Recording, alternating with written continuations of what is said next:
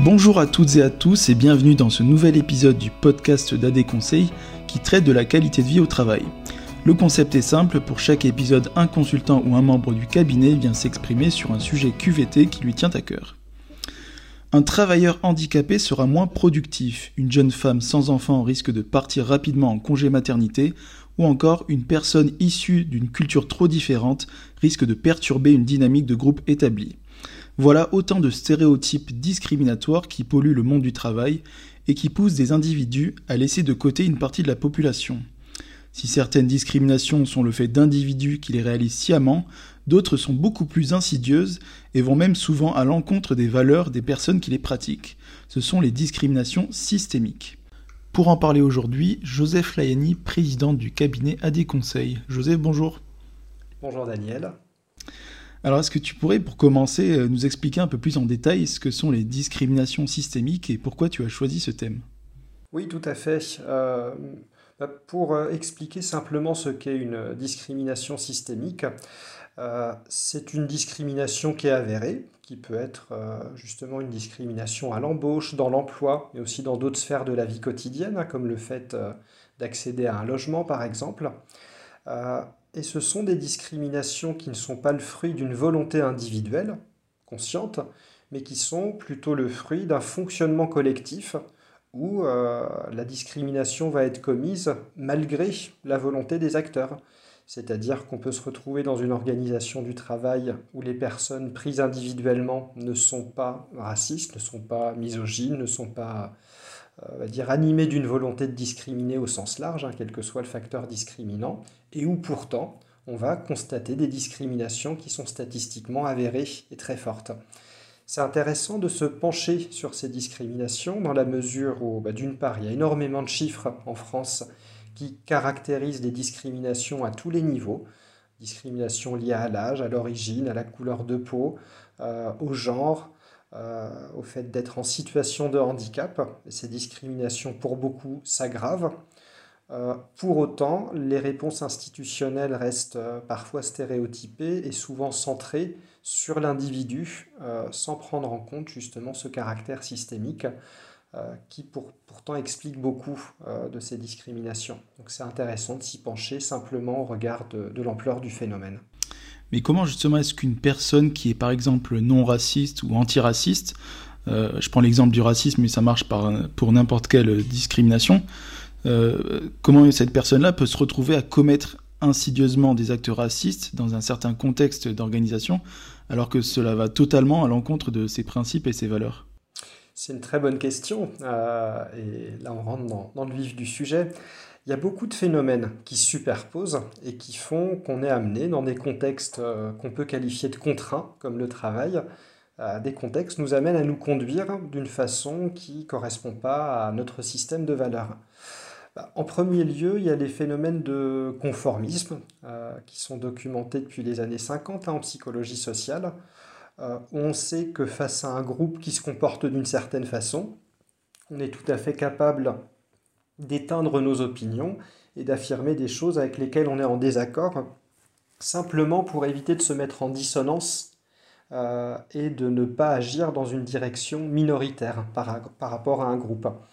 Ces phénomènes d'influence, d'ailleurs, ils sont d'autant plus forts que lorsqu'on se, situe pardon, dans une structure euh, où on est, soumis, euh, on est soumis à un pouvoir, à une hiérarchie.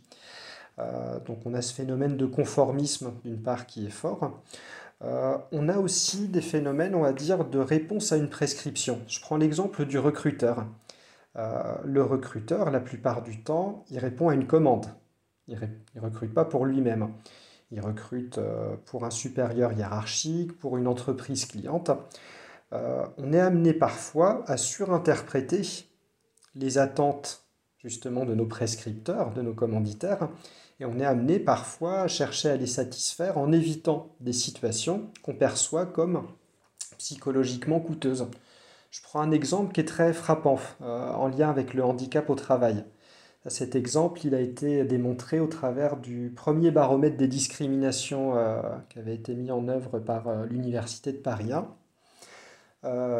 C'était une des premières enquêtes de testing CV en France, c'est-à-dire qu'on prend de véritables offres d'emploi, Et là, on poste un CV fictif, qui est le CV fictif d'un candidat, on va dire, bien sous tout rapport. Donc bien sûr qui a les bonnes compétences, les bonnes expériences, mais qui est également, on va dire, franco-français, en tout cas sur le plan de l'origine perçue hein, du prénom, qui a une photo qui présente bien, qui est jeune, qui est de sexe masculin, et ensuite, on va envoyer quasiment le même CV, mais en changeant à chaque fois une caractéristique.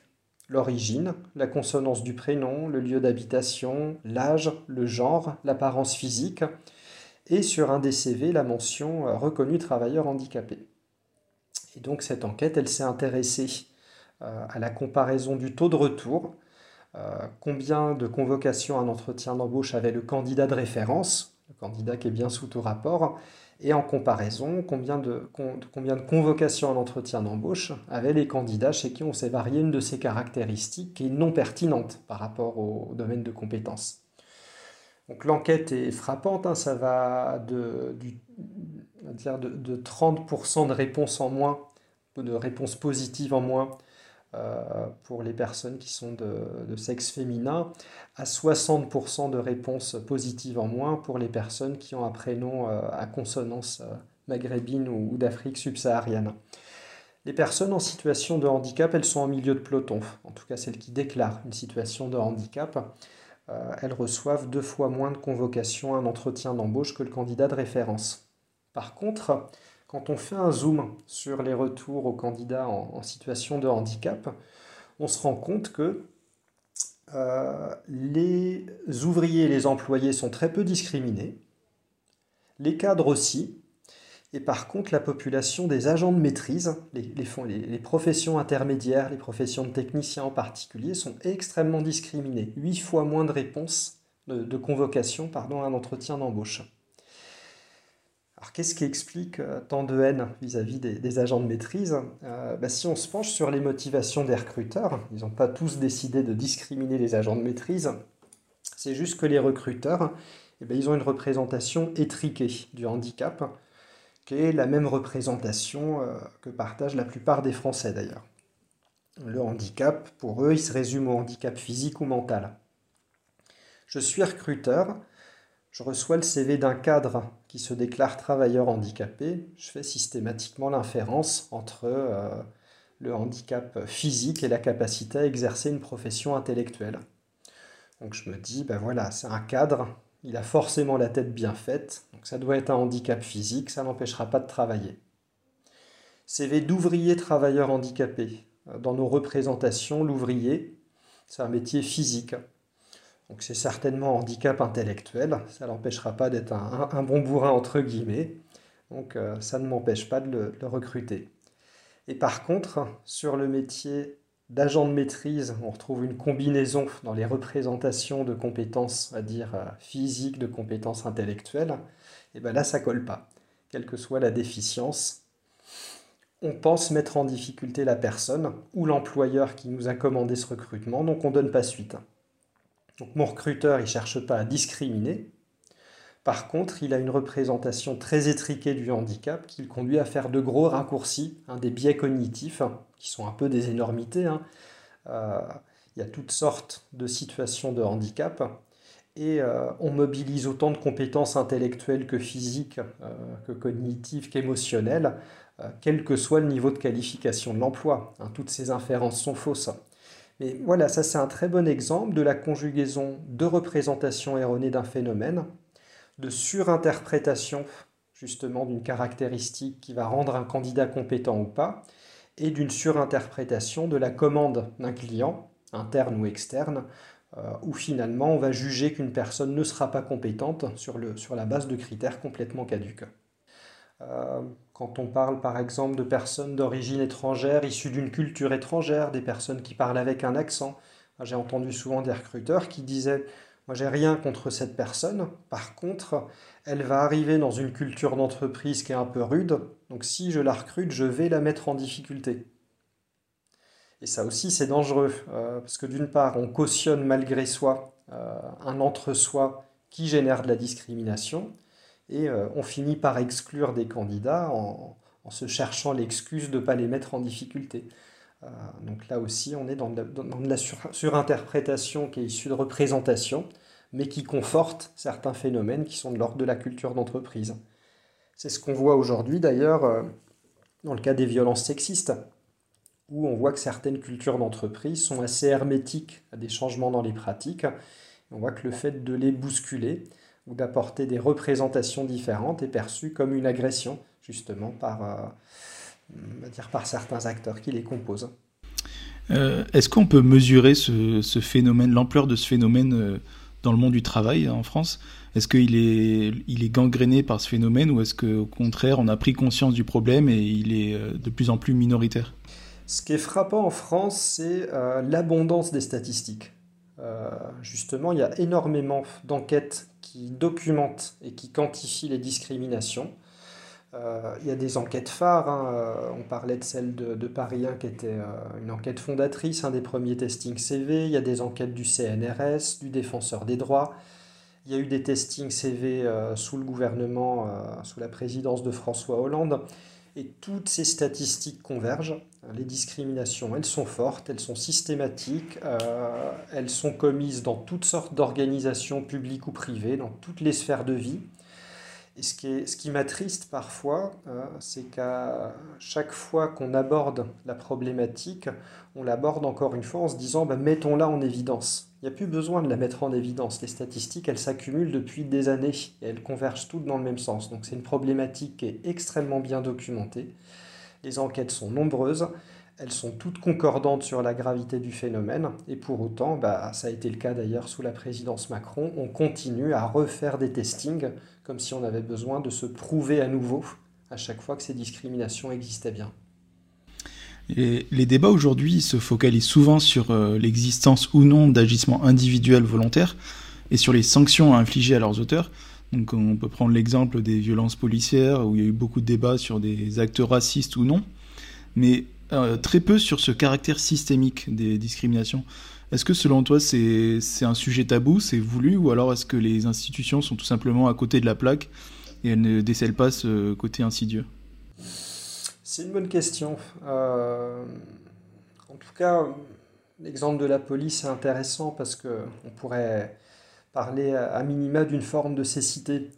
Euh, on entend un discours euh, concernant l'institution policière, mais qu'on retrouve euh, dans beaucoup d'institutions, pour dire, ben voilà, la majorité des individus qui composent cette institution, ben, ils sont euh, aussi vertueux que la moyenne de la population générale. il y a quelques brebis galeuses et il convient effectivement de les identifier, de les punir, de les exclure.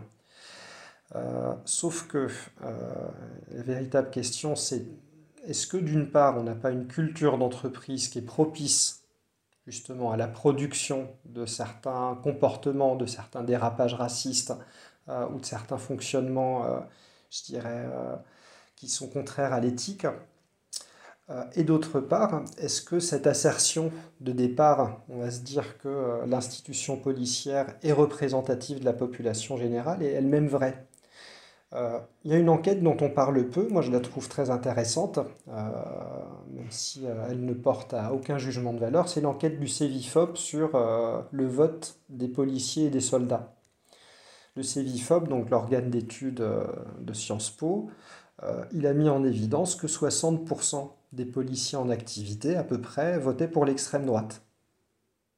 En termes d'opinion politique, sans émettre aucun jugement, on est, on est libre de son vote, Hein, et ça, c'est un droit inaliénable. Mais sans émettre de jugement, ça démontre sans conteste que l'institution policière n'est pas le reflet de la population générale. La population générale, elle ne vote pas au premier tour à 60% pour l'extrême droite. Est-ce que pour autant les policiers sont racistes? Non. Il y a très certainement des tensions systémiques qui sont d'ordre euh, économique, organisationnel. On a vu, hein, c'est justement polémique autour de policiers formés en trois mois qui se retrouvaient dans des situations hyper violentes avec un soutien institutionnel très faible, hein, qui était décrié sans que rien ne se passe par exemple. Et voilà, on a tout un tas de facteurs qui met une institution sous pression au point qu'elle développe justement une crispation identitaire qui fait qu'elle s'écarte de la population générale. Et ça, force est de constater euh, qu'on ne le reconnaît pas. Et d'ailleurs, sans vouloir euh, justement, encore une fois, émettre de jugement de valeur. Moi, je trouve ça insultant pour l'institution policière de voir justement ce phénomène systémique euh, nié, dans la mesure où, bah, d'une part, il a pour conséquence euh, des violences, des discriminations, des comportements contraires à l'éthique, mais à l'origine, il est aussi le reflet d'une institution qui est sous pression, qui ne va pas bien, et dont on refuse de reconnaître le mal-être. Et je pense qu'à ce titre, il y a effectivement une cécité qui est plus ou moins volontaire, ou à minima un, vrai manque de courage politique. Euh, lorsqu'on a affaire à un acte euh, individuel bien identifié, il est facile de sanctionner l'individu responsable, mais comment on fait pour sanctionner dans le cadre d'un phénomène qui, par, définition, est ancré dans le système?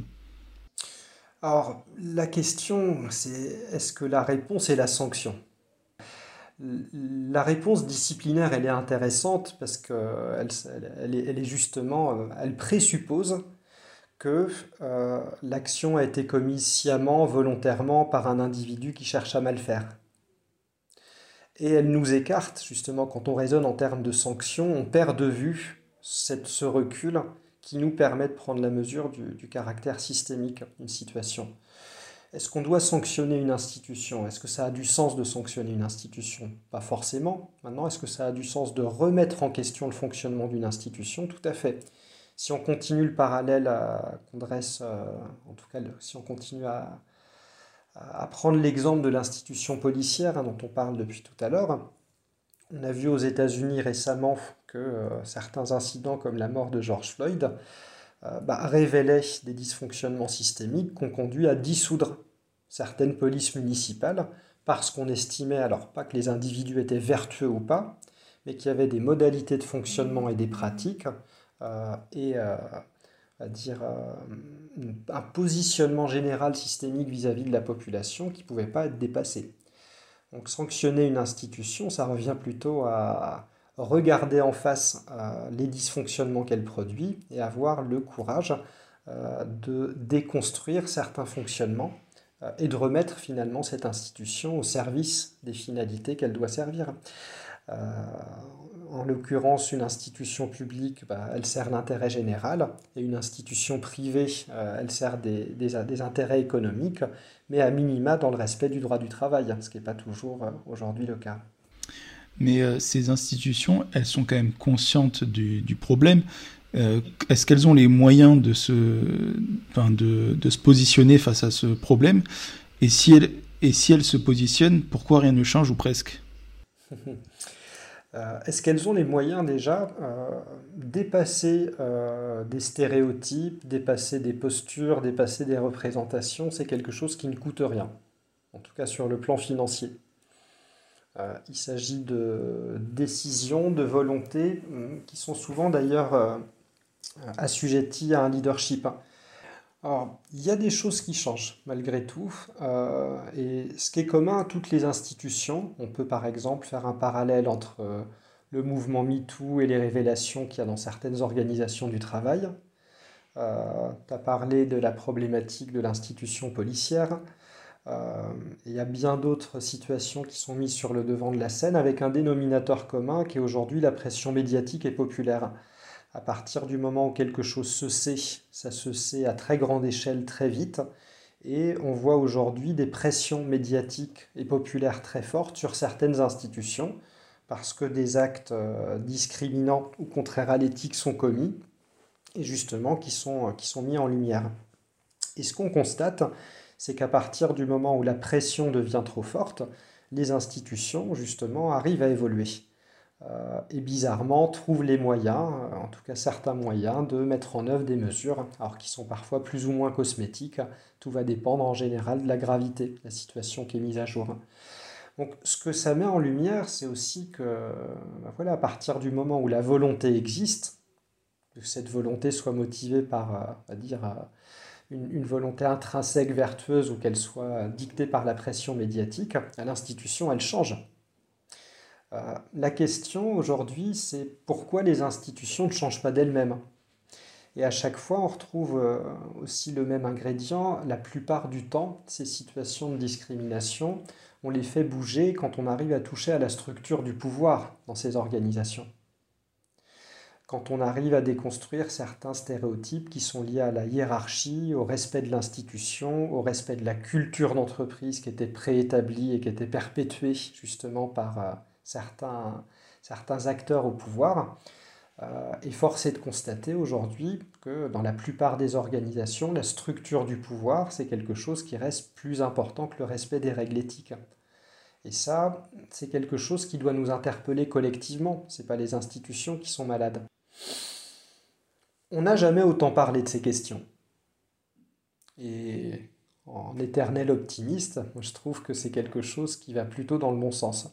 On pourrait effectivement euh, dire, euh, être interpellé par l'ampleur de ces phénomènes, mais euh, on pourrait aussi bien se dire que c'est des choses qui existent depuis longtemps, qui sont enracinées depuis des siècles dans toutes ces institutions, mais qu'aujourd'hui, c'est des choses qui ne sont plus dissimulées peut-être aussi que cette ampleur qu'on prête au phénomène, elle tient à leur visibilité. Et même s'il y a des discours antagonistes, même s'il y a des tensions sociales parfois fortes, on n'a jamais autant débattu de ces questions et on n'a jamais exercé autant de pression aussi sur ces institutions qui sont productrices de discrimination. Alors pour conclure, euh, selon toi, comment peut-on concrètement déceler et prévenir les discriminations systémiques dans une organisation? Alors, on peut agir à plusieurs niveaux.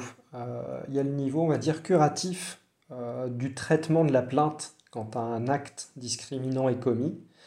Euh, la question à se poser, c'est déjà est-ce qu'on a des dispositifs d'alerte? Est-ce que lorsque, par exemple, je suis victime d'une violence sexiste, d'un comportement raciste, d'une discrimination quelle qu'elle soit, j'ai des interlocuteurs ou des dispositifs clairement identifiés vers lesquels je peux me tourner? Est-ce qu'on sait ensuite protéger les donneurs d'alerte? Est-ce que quelqu'un qui est témoin a la capacité de s'exprimer sans être inquiété? Et enfin, est-ce qu'on dispose des circuits de traitement et d'arbitrage qui font que la réponse de l'institution sera toujours la même, quelle que soit la personne mise en cause? Euh, ces dispositifs d'alerte et de réaction, ils sont très intéressants euh, et justement, ils permettent d'agir et de corriger de façon curative les situations qui se présentent.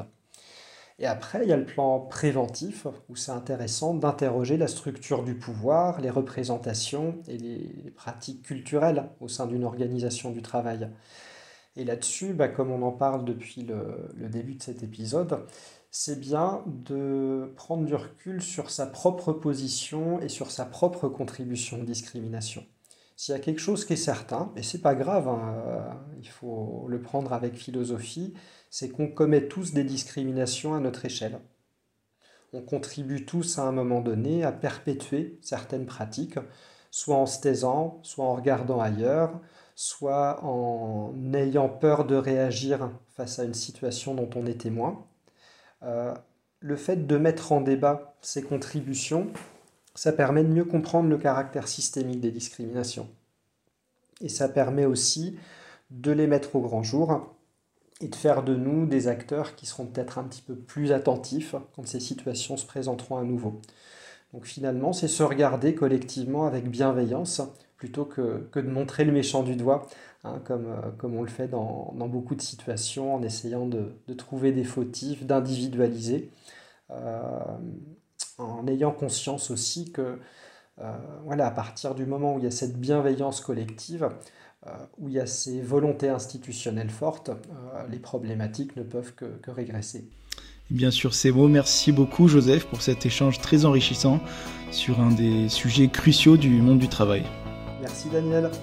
Et merci à toutes et à tous de nous avoir suivis. Ce podcast sera disponible sur le site d'AD Conseil ainsi que sur les plateformes de téléchargement de podcasts.